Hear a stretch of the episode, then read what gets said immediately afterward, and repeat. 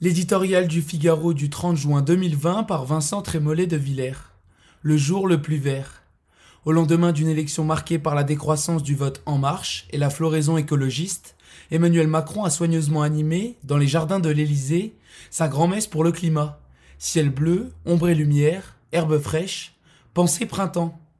Fort heureusement, le chef de l'État a écarté les préconisations les plus autoritaires de la Convention citoyenne. Non, les droits de la nature ne priment pas ceux des êtres humains.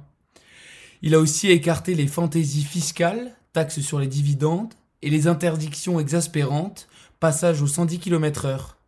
Restent des dizaines de propositions élaborées par un collectif de 150 citoyens, tout sauf neutres, à la représentativité incertaine. Se mêlent dans leurs conclusions principes de bon sens et injonctions préoccupantes. On y dénonce à juste titre le gaspillage, mais on surveille la distance de vol des avions. On se préoccupe de la beauté des paysages, mais on voudrait faire la police dans l'assiette des Français. On assure ne pas vouloir empêcher la croissance, mais on veut interdire la publicité. Curieusement, le nucléaire, pourtant décisif pour décarboner nos sociétés, n'est jamais abordé. Trop souvent transparaît la nécessité d'une frugalité normée supérieure à nos libertés. La démocratie elle-même est discutée dans ses fondements.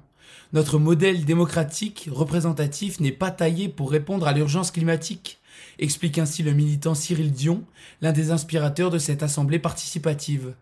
Je prends tout, a lancé Emmanuel Macron, tout sourire, promettant projet de loi, référendum et, pourquoi pas, de nouvelles conventions citoyennes. L'œil parfois ébloui ou dubitatif, le Premier ministre était là, par sa présence, pour manifester l'engagement du gouvernement.